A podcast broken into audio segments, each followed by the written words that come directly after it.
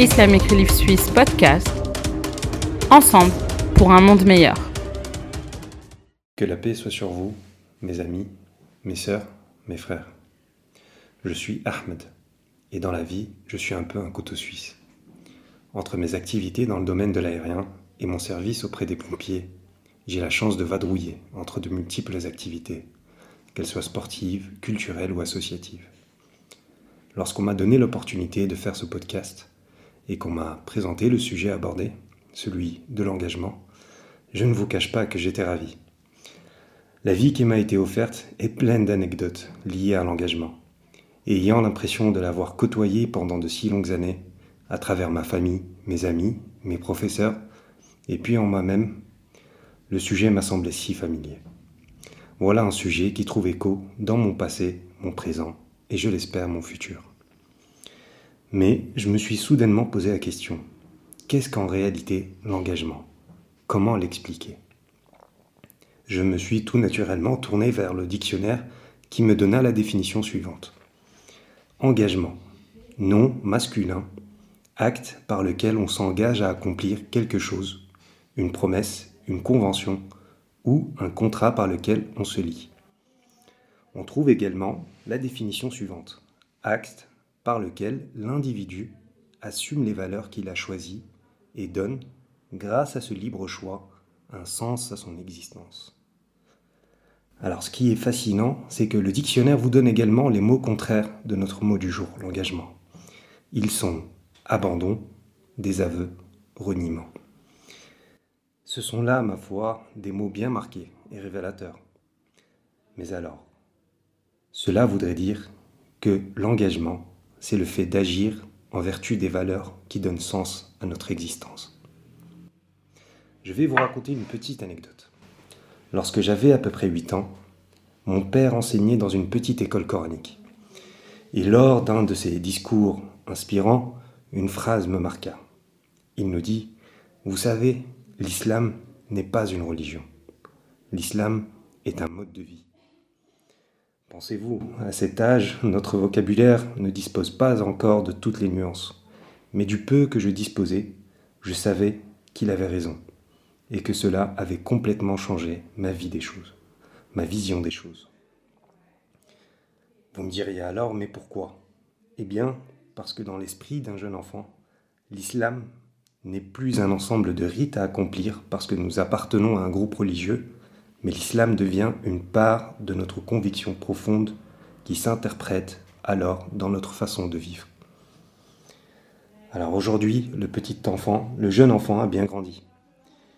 Et à son sens, l'engagement se développe sous trois dimensions. Le premier plan est le plan spirituel. Elle est l'émanation de notre foi, car l'appel au bien est intrinsèque aux convictions musulmanes. Quiconque a la chance de lire le Coran trouve en lui cette invitation. Et c'est de là que naît l'engagement. Le deuxième plan est moral.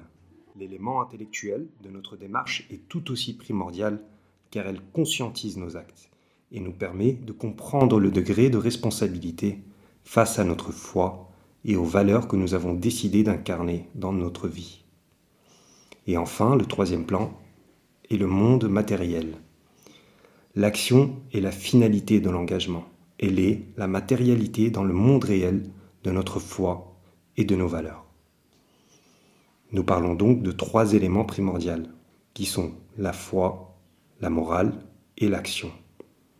Ces trois éléments constituent le cycle en trois points qui est à mon sens important, car il permet de comprendre quelles sont les portes qu'ouvrent en nous ce cheminement vers l'engagement, mais surtout l'importance de celle-ci dans le sens qu'on donne à notre existence.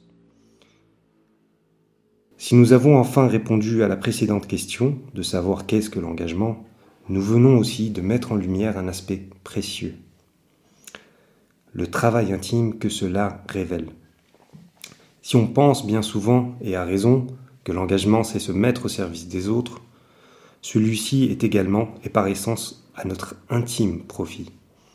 Tout engagement est alors un apprentissage et un travail permanent sur nos trois éléments que sont la foi, la morale et l'action.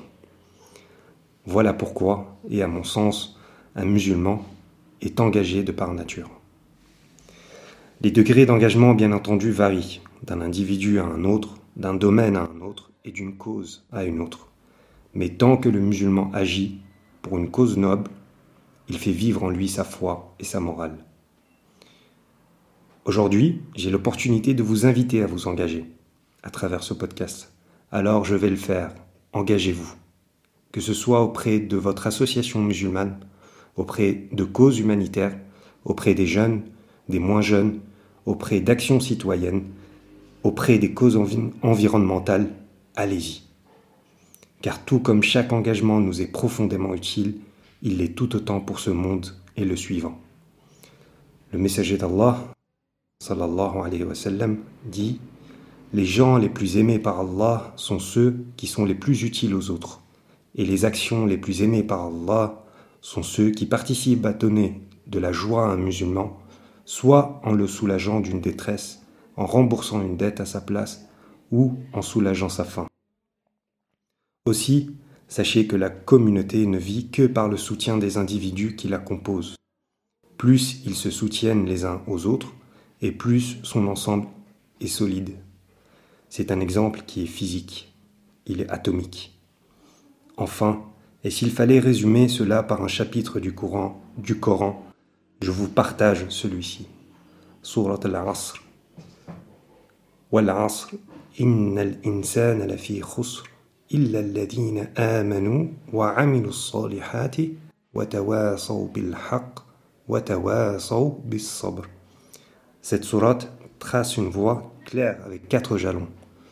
Le premier, la foi qui constitue une compréhension de l'homme et donne un sens au monde. Le deuxième, l'engagement dans le bien qui est la conséquence et la manifestation de cette foi. Le troisième, la vérité étant résumée dans les deux premiers points. Le troisième point est justement de se rappeler cette vérité et la recommander. Ils s'enjoignent mutuellement la vérité. Et le quatrième point, se recommander mutuellement la patience et l'endurance, car l'engagement dans ce chemin exige la constance et la persévérance. Ce n'est pas pour rien que Dieu jure par le temps dans la sourate. C'est ici que s'arrête mon propos. Je tiens à remercier les personnes qui m'ont invité à faire ce podcast. Et enfin, à vous, mes amis, mes sœurs, mes frères, bon ramadan. Fraternellement, Ahmed.